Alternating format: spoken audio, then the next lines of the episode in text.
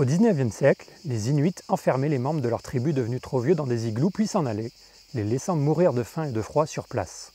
À Madagascar, la tribu des Vézos respecte des tabous très étranges. Ils s'interdisent de pointer du doigt une baleine, s'interdisent de s'arracher les poils du visage, s'interdisent de jeter des carapaces de crabe la nuit et s'interdisent de rire en mangeant du miel. En Nouvelle-Guinée, la tribu des Étoros pense que les jeunes garçons ne peuvent devenir des hommes qu'en ingérant du sperme de leurs aînés. Leur cérémonie d'initiation consiste donc pour les jeunes garçons à faire une fellation à un adulte. À quelques kilomètres de là, une autre tribu, les Kaluli, pense que pour que l'initiation soit valide, le sperme doit être délivré non pas dans la bouche, mais dans l'anus. Les Étoros trouvent les pratiques des Kaluli dégoûtantes. Il n'y a pas de meilleur moyen de se convaincre qu'une telle chose, qu'une morale universelle n'existe pas que d'ouvrir un bouquin d'anthropologie. La variabilité des comportements moraux des gens tout autour du globe, comprendre par là l'immoralité des comportements des autres, semble remettre en cause de façon incontestable l'existence d'un sens moral évolué biologiquement et donc universel. C'est une des raisons pour lesquelles la vision culturaliste de la morale, dont on a parlé dans la vidéo précédente, est si répandue, notamment dans le grand public. Car si les jugements moraux sont formés par imprégnation de la culture, alors il est tout à fait normal que des personnes de cultures différentes possèdent des jugements moraux différents. Ce que je vais faire aujourd'hui, c'est vous expliquer pourquoi la variabilité de la morale n'exclut pas ses origines biologiques. Je vais vous expliquer comment on peut envisager cette variabilité dans une perspective naturaliste, comment concilier variabilité culturelle et sens moral universel. Dans la vidéo d'aujourd'hui, je réponds aux commentaires de Cindy qui se demandait, après ma dernière vidéo, si on a tous le même sens moral, pourquoi y a-t-il des loups et des bisounours? J'ai beaucoup de mal à comprendre la méchanceté. Si tu me dis qu'on a tous la même morale, pourquoi y a-t-il de pires salauds? Ça n'a aucune logique, le monde devrait être rempli de bisounours. Cindy, cette vidéo est pour toi.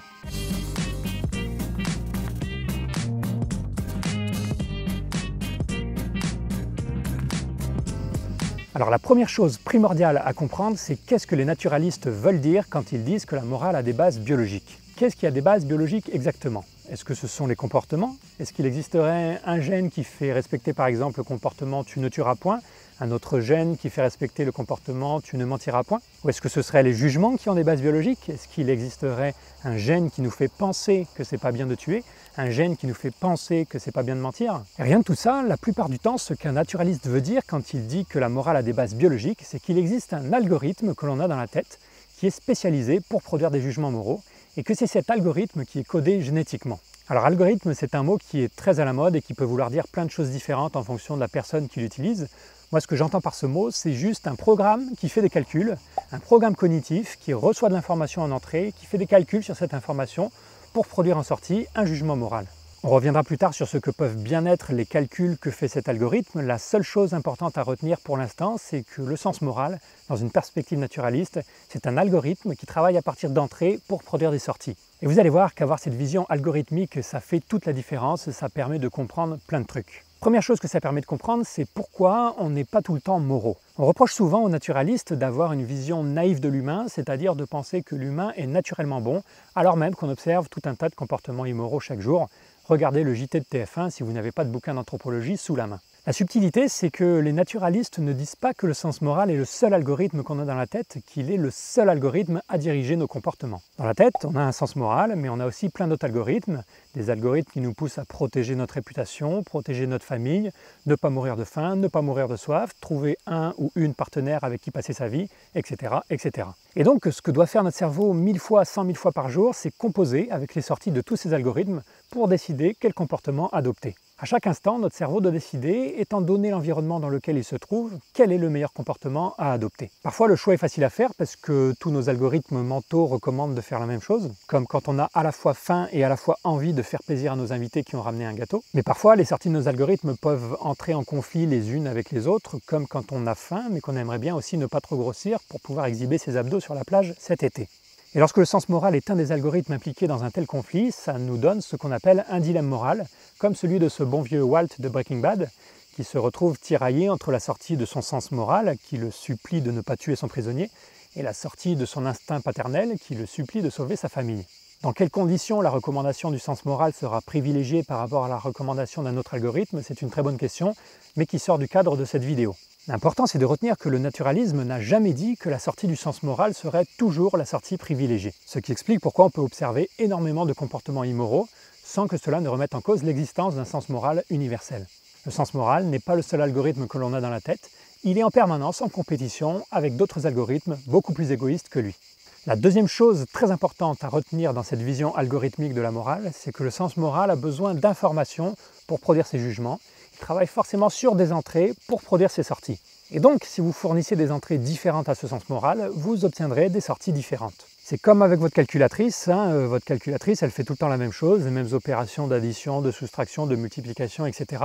Mais en fonction des chiffres que vous lui donnez en entrée, elle produira un résultat très différent en sortie. Et cette dépendance aux informations d'entrée est une propriété intéressante pour expliquer la variabilité de la morale, parce qu'il y a fort à parier que quelqu'un qui vit en France n'aura pas les mêmes informations sur le monde ou les mêmes croyances que quelqu'un qui vit aux États-Unis, ou quelqu'un de riche n'aura pas les mêmes croyances que quelqu'un de pauvre. Quelqu'un qui vit au XXIe siècle n'aura pas les mêmes croyances que quelqu'un qui vit au XVe siècle, etc., etc.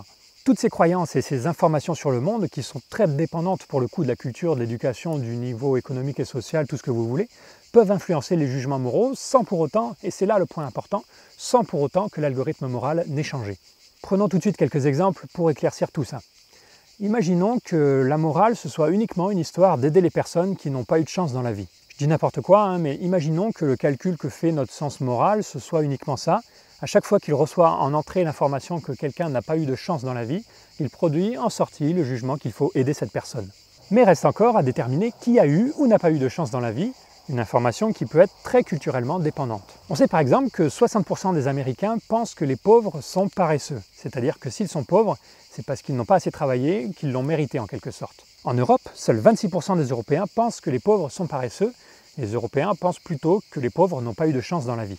Cette croyance sur l'origine de la pauvreté, qui est en partie culturelle, peut expliquer pourquoi Américains et Européens n'ont pas la même attitude envers les pauvres les Européens dépensent en moyenne deux fois plus dans les programmes sociaux que les Américains. Européens comme Américains peuvent tous être d'accord pour dire qu'il faut aider ceux qui n'ont pas eu de chance dans la vie, c'est-à-dire qu'ils peuvent tous avoir le même sens moral, mais ils peuvent être en désaccord sur qui n'a pas eu de chance dans la vie, ce qui va complètement inverser leurs jugements moraux. Un autre exemple, dans les années 70-80, on pouvait fumer comme on voulait dans les lieux publics. Fumer était traité un peu comme une préférence individuelle, on acceptait que certaines personnes se mettent des rouleaux de feuilles séchées en feu dans la bouche tout comme on acceptait que certaines personnes mettent un chapeau rouge pour sortir. En quelques années, la situation a complètement changé sans que la culture française n'ait particulièrement changé. Ce qui a changé, ce sont les informations que l'on a eues et surtout diffusées sur la dangerosité du tabagisme passif. L'algorithme moral dans notre tête n'a pas changé, ce sont les informations qu'on lui a fournies qui ont changé. Un dernier exemple, encore plus frappant peut-être, la variabilité des jugements moraux à l'intérieur d'une même personne et en l'espace de quelques secondes. Peut-être que vous avez déjà voyagé dans un pays où vous vous êtes fait copieusement engueuler parce que vous n'avez pas laissé de pourboire. il y a en effet des pays comme aux États-Unis où c'est important de laisser un pourboire parce que dans ces pays, contrairement en France, les serveurs ont un tout petit salaire fixe et sont payés principalement au pourboire. Mais ça, si vous ne le savez pas, vous ne pouvez pas l'inventer. De l'extérieur, un Américain pourrait donc penser que les Français sont des radins, qu'ils n'ont pas les mêmes valeurs, voire même qu'ils sont immoraux. Alors qu'en fait, quand ils apprennent que les serveurs aux États-Unis ne sont payés qu'au pourboire, la plupart des gens comprennent qu'il est dans ce cas normal de leur laisser quelque chose et pourquoi ce serait immoral de ne pas le faire. C'est à nouveau une illustration du fait que le sens moral fonctionne en permanence et calcule, à partir des informations qui lui sont disponibles, un jugement moral à la volée. Voilà donc déjà deux grandes façons d'expliquer la variabilité de la morale dans une perspective naturaliste. Premièrement, la morale est un algorithme, c'est-à-dire qu'elle a besoin d'informations sur le monde pour produire ses jugements, et ces informations peuvent varier d'une culture à l'autre, d'une personne à l'autre. Les jugements moraux ne sont pas sortis directement de la mémoire, comme ça pourrait être le cas dans une perspective culturaliste où on ne fait que restituer des normes. Et deuxièmement, la morale est un algorithme parmi d'autres algorithmes, c'est-à-dire qu'elle n'est pas seule à décider du comportement. Être naturaliste, ce n'est donc pas avoir une vision naïve de la nature humaine, ce n'est pas penser que Rousseau avait raison et que Hobbes avait tort, et que l'humain est toujours bon par nature. Être naturaliste, c'est reconnaître que l'humain est à la fois bon et égoïste et que ces deux penchants peuvent tous les deux avoir des bases biologiques.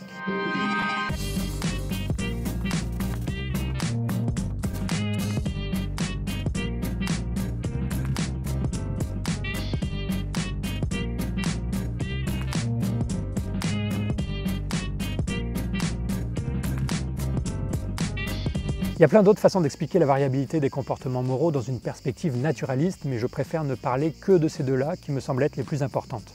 Et c'est pour ces raisons que ça ne me dérangeait pas dans la dernière vidéo de supposer que la personne que je hais le plus au monde a le même sens moral que moi. Je dis pas que cette personne a les mêmes comportements moraux que moi, je dis pas non plus qu'elle a les mêmes jugements moraux que moi. Je dis juste qu'elle a le même algorithme moral que moi. Et si cette personne a des comportements que je trouve répugnants, je me dis que c'est soit parce que son algorithme n'est pas nourri des mêmes informations que le mien, soit parce que cette personne s'en fout des recommandations de son algorithme moral et préfère suivre les recommandations d'un autre de ses programmes cognitifs. Au passage, je m'excuse d'avoir évoqué Donald Trump dans la dernière vidéo. C'est très facile de se moquer de Trump parce que quasiment personne ne l'aime, tout du moins en France. La raison pour laquelle j'ai parlé de Trump, c'est parce que je cherchais un exemple de personne que tout le monde déteste. Sauf qu'en fait, ça n'existe pas une personne que tout le monde, sans exception, déteste. Il y aura toujours des personnes pour trouver que ce que fait Trump est moral. Et c'est précisément tout le but de cette vidéo, d'essayer de vous montrer comment un même sens moral peut aboutir à des conclusions diamétralement opposées, rien qu'en changeant les informations et les croyances sur lesquelles il travaille.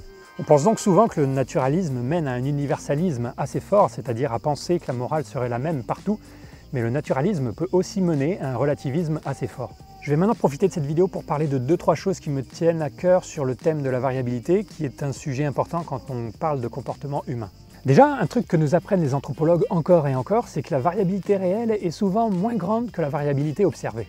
Ça veut dire quoi? Ça veut dire que dans une position d'observateur extérieur à une culture, il est très facile de considérer un comportement comme immoral, alors qu'en creusant un peu, en cherchant à mieux comprendre cette culture, on se rend compte que le comportement en question devient beaucoup moins bizarre. Un peu comme dans l'exemple du pourboire, si on sait que quelqu'un ne laisse pas de pourboire parce qu'il pense que les serveurs sont déjà bien payés, on va juger cette personne beaucoup moins sévèrement. C'est un constat qu'ont fait de nombreux anthropologues qui sont allés étudier des sociétés aux mœurs étranges, entre guillemets, ils se sont rendus compte qu'en apprenant à les connaître, leurs mœurs devenaient beaucoup moins étranges. Dans le cas des Inuits qui enferment leurs parents devenus trop vieux dans des igloos, les anthropologues se sont par exemple rendus compte que les Inuits eux-mêmes, loin d'être des monstres, ne trouvaient pas cette situation facile à vivre, que ce moment s'accompagnait de tristesse, mais que tout le monde s'y résignait parce qu'une personne trop âgée dans ces climats pouvait mettre en danger la survie de tout le groupe. Ensuite, la variabilité morale réelle est probablement moins grande que la variabilité observée parce qu'une partie de la variabilité observée concerne des tabous qui ne sont pas intrinsèquement moraux.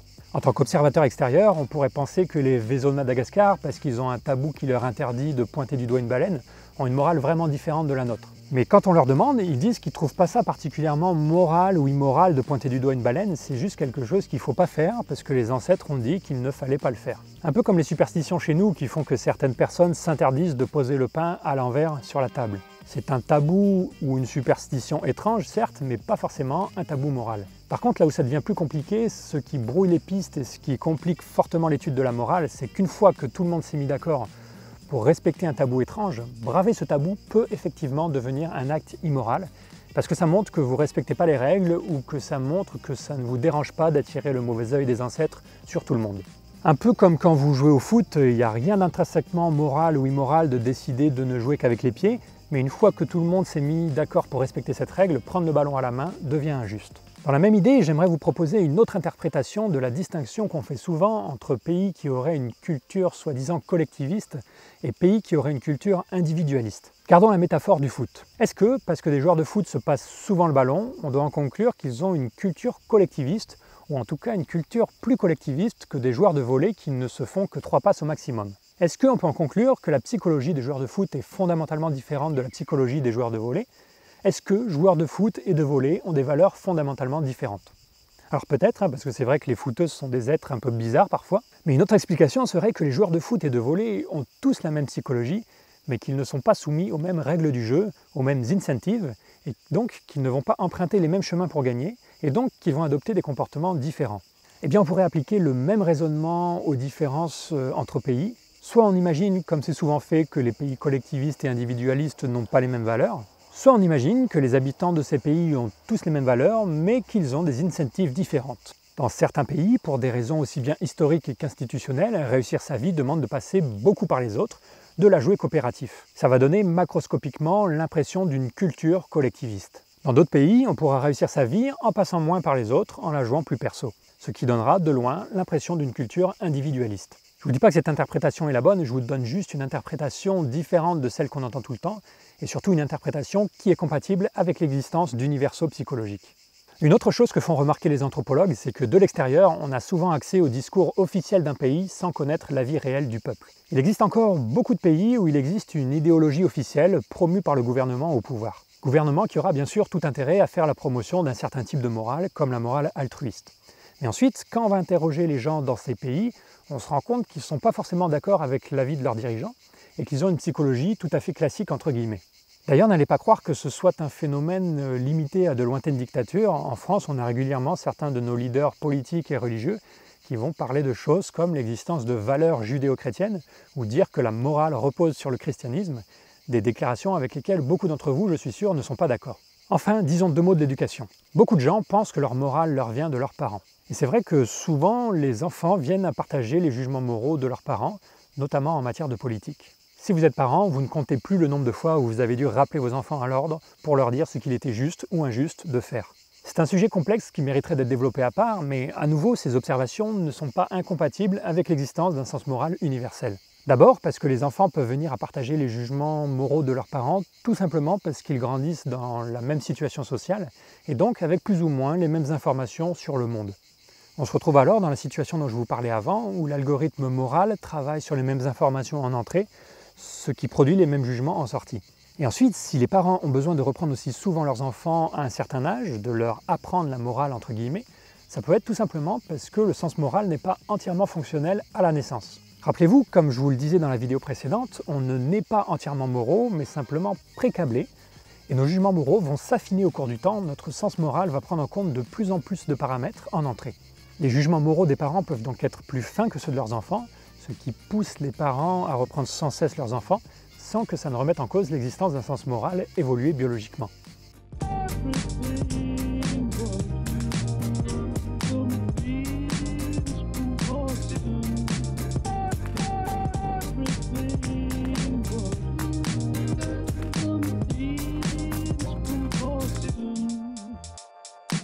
Voilà un peu les grandes lignes de la vision naturaliste de la variabilité de la morale.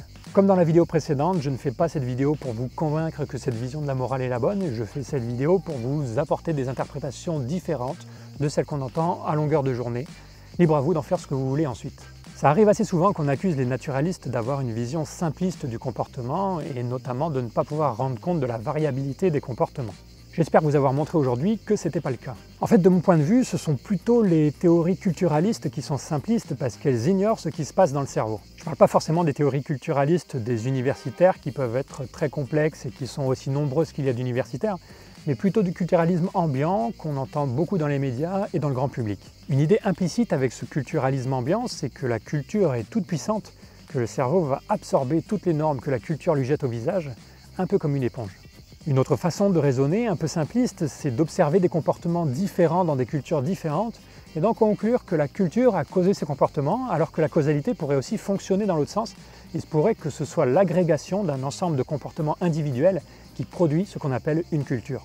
Les relations entre culture et comportement humain sont très compliquées, je ne veux pas et je ne peux pas tout expliquer ici, je veux juste vous mettre en garde sur la trop grande simplicité de certaines explications. Un truc qui est vrai par contre, c'est que les naturalistes ne parlent en général pas beaucoup de variabilité, ils préfèrent souvent étudier les régularités. Mais c'est pas parce qu'ils nient l'existence de cette variabilité, c'est simplement parce qu'il y a déjà énormément de boulot à étudier la régularité.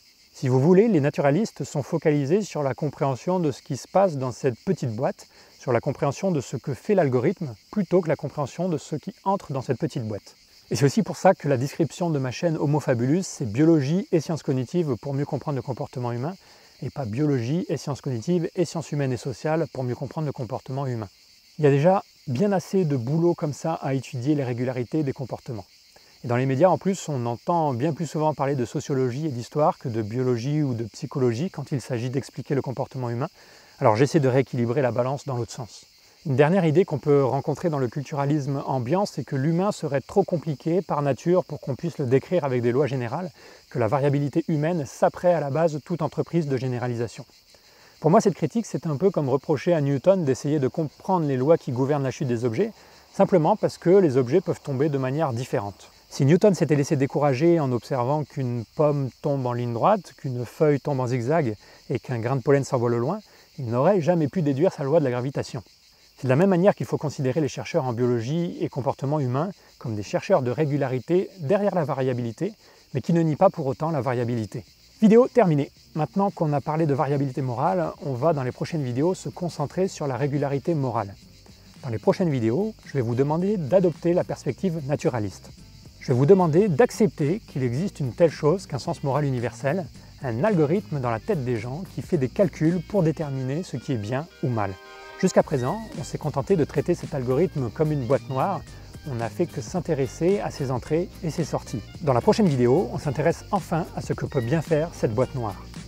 Autrement dit, dans la prochaine vidéo, on s'attaque enfin à la vraie question, au fond, c'est quoi la morale?